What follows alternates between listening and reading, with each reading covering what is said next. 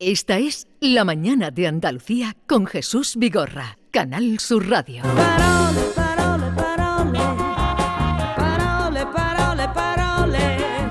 Un poquito de versión reducida, Carmen Camacho, buenos días. Hola, buenos días, Porque Jesús. las mujeres nos han invadido en el mejor de los sentidos. Eso está muy bien. Así es que vamos y te escuchamos y estamos contigo.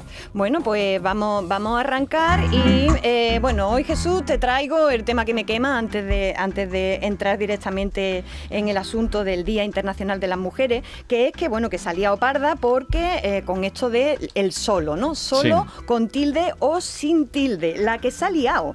Esto denota por lo menos cierta atención social a los fenómenos relativos al idioma y a su, fija- y a su fijación escrita, ¿no?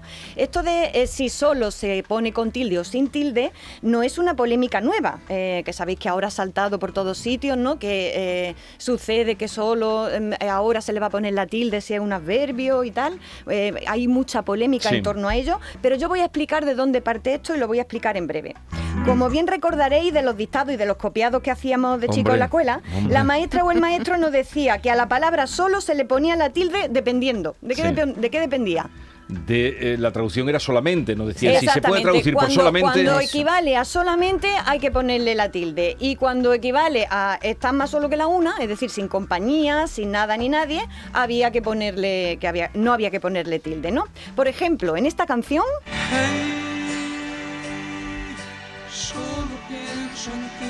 a ver, ese solo que... eh, Acentuado. Acentuado. A solamente, claro. Qué, bueno, Ese- qué buenos alumnos somos, profe.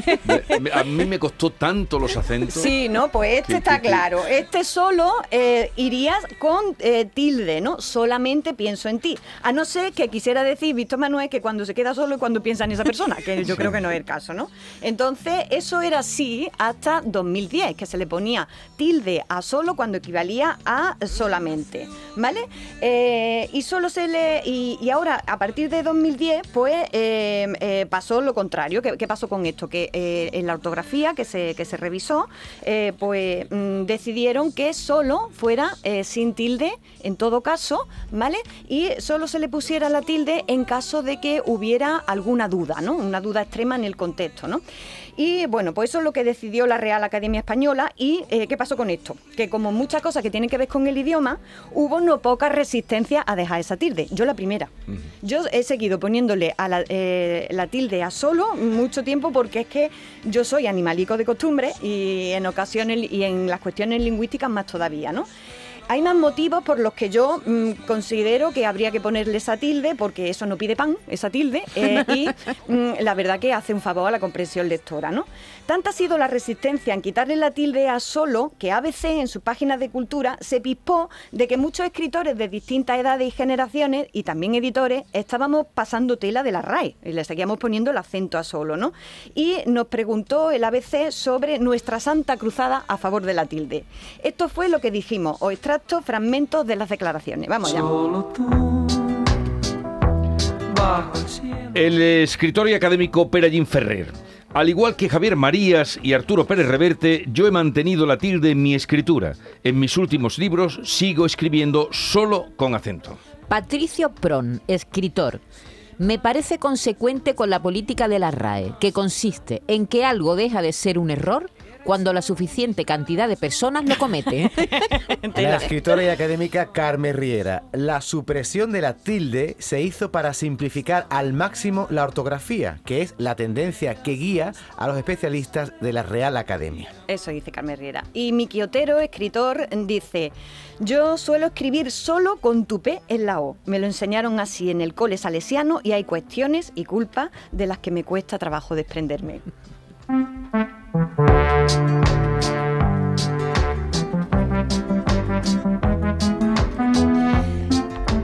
Que tenemos opiniones para todos los gustos. La cosa ha seguido más o menos haciendo cada cual lo que le ha venido en gusto, ¿no? Eh, esto con, con la tilde en el solo. Mi caso, por ejemplo, a veces me ha venido muy bien usar la ambigüedad en un poema eh, y decir, por ejemplo, en un verso, eh, solo le responde el eco silencio y, y no ponerle tilde y decir, bueno, ese solo a qué equivale, a solamente o que está sola esa persona, ¿no?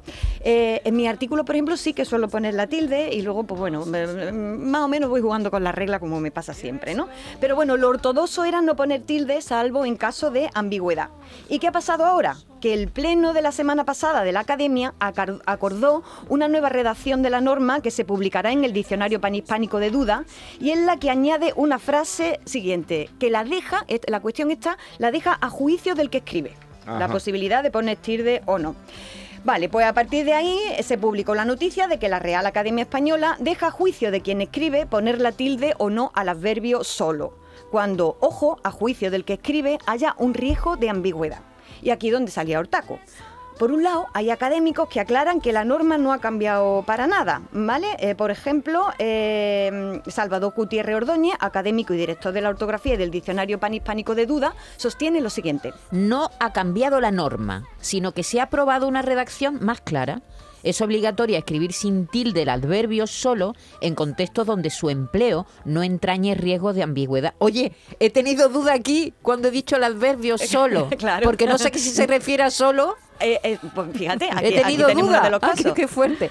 Solo en contextos donde su empleo no entrañe riesgo de ambigüedad. Y es optativo tildar el adverbio solo en contextos donde, a juicio del que escribe, su uso entrañe riesgo de antigüedad. Este inciso no implica un cambio de norma. Sin embargo, Arturo Pérez Reverte, que también es académico, escribía totalmente lo contrario. Fijaos lo que escribía en Twitter. Jesús, ¿puedes leerlo? Sí, ha dicho, lamento decir que la RAE informa, que no debe ser la RAE. la RAE, tal. sí, sí, es la RAE como tal. El Sí, Twitter sí, de la RAE. El Sí, Twitter de la el RAE. el Twitter de la RAE, pero el no, Twitter de la RAE. no el director de la Real Academia. Es que dice. Sí, luego matizó que no era el "Lamento director, decir pero sí quien lleva las redes, de- que, es de la casa". eh, la RAE Informa, dirigida por un académico antitildista, está dando información sesgada e inexacta. Ayer el Pleno de la RAE aprobó una modificación importante. El Pleno del próximo jueves será tormentoso. Ya veis, Oh, oh, ya oh, veis, ya oh. veis cómo están las cosas en la academia. Unos dicen que no ha cambiado nada y otro que dice que quede qué, que, que aquí va a haber salseo, ¿eh? Así que voy a seguir informando en próximas ocasiones. Mientras tanto, yo me quedo con este Twitter mm, de la tuitera Nidea que revela lo siguiente. Los académicos de la RAE quedan a escondidas los fines de semana para poder decir mondarina sin en cambio al lado suya y fregoneta. Me encanta, yo creo que lo hacen de verdad. Pero bueno, como os digo, ya os iré dando noticias más de, de esta, de esta peleilla que, que hay con la tilde de solo y que bueno, que gane la letra menúa. Tu marido y el mío se han peleado por una rebanadita de pan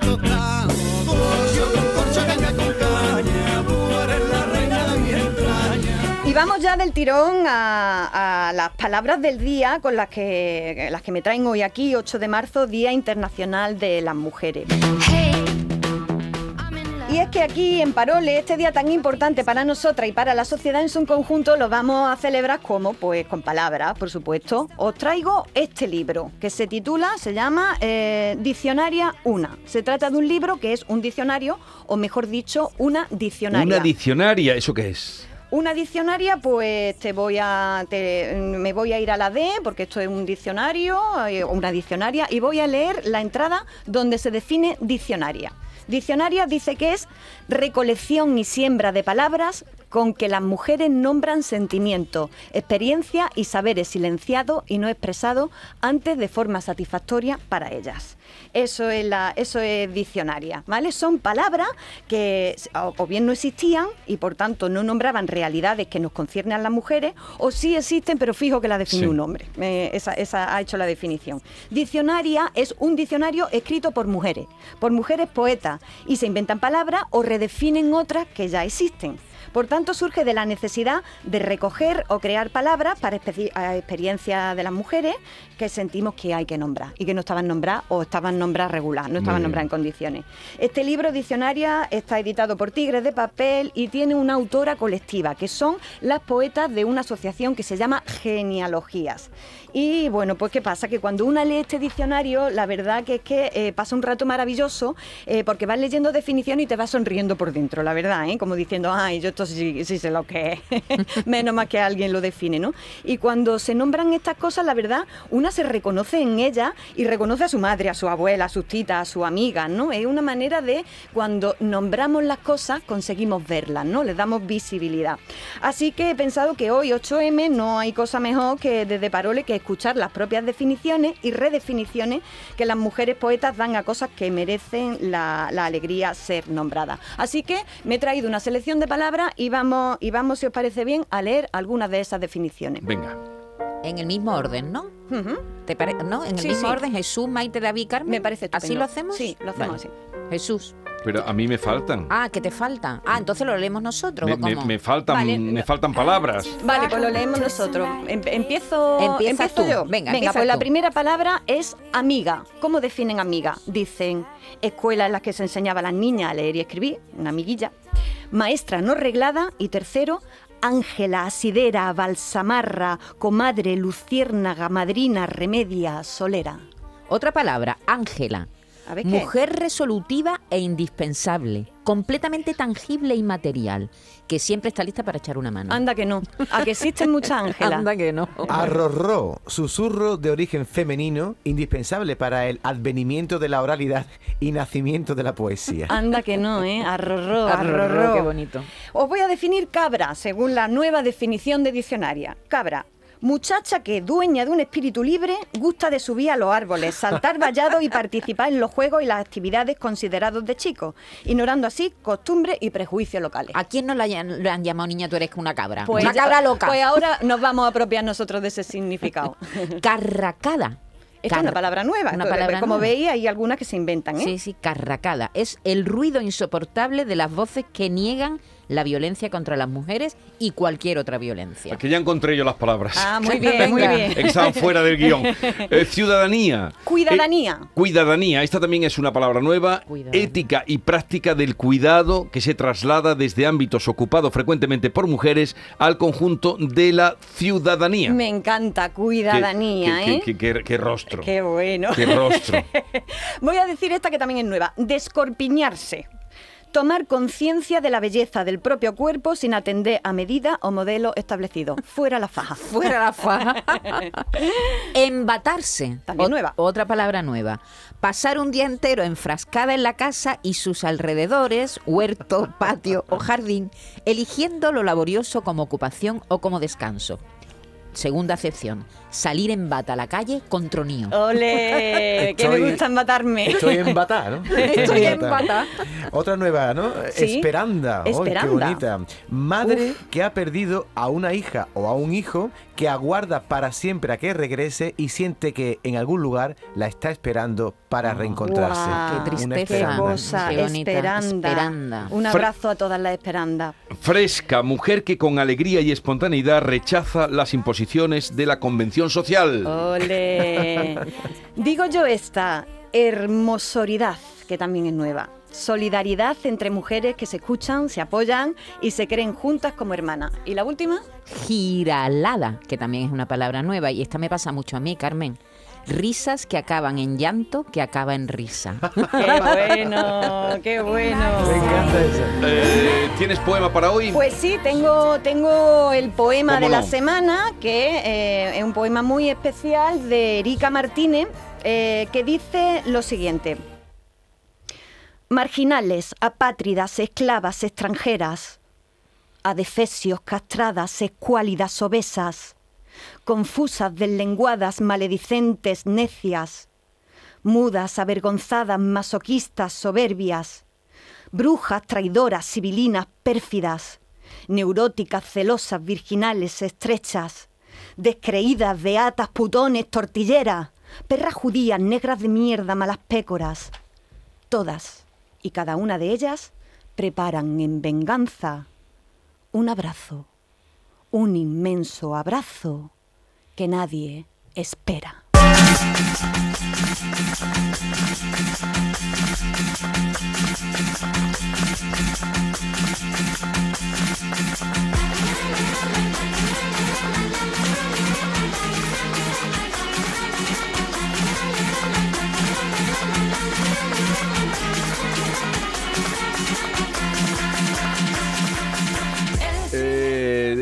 Vamos a recordar que para conectar con Carmela, con Carmen Camacho, lo que quieran decirle, arroba hay Carmela AA con 5 AES y ahí pueden conectar, comunicar, mandarle palabras, consultas, sugerencias, críticas, regalos, lo que quieran. Y puedo decir una cosita, Jesús. Eh, quiero dar en el día de hoy un, agradecimi- un agradecimiento muy especial a varias mujeres que son Esther Menacho, Maite Chacón, nuestra compañera Yolanda y nuestra compañera Mamen, porque gracias a ella encuentro complicidad, encuentro apoyo, encuentro ayuda de una manera muy especial. Ni siquiera necesitamos transmitirlo con palabras, se siente de una manera muy linda, así que os doy las gracias de corazón. Gracias a ti, Carmen. Responde tú en nombre de ellas. Pues que te queremos y que un abrazo muy grande y que estamos contigo. Y nosotros nos unimos. ¿verdad? Se nota, se nosotros nota. nos unimos, ¿verdad, David? Totalmente. Eh, Javier, eh, David y un servidor y el eh, compañero que tú no ves cuando llega, Víctor de la Botella también. Al 100%. Eh, pues nada, seguimos. mm, tú nos haces muy felices todos los miércoles. Chao, adiós. Chao. que me ilumina la vida. Y por si se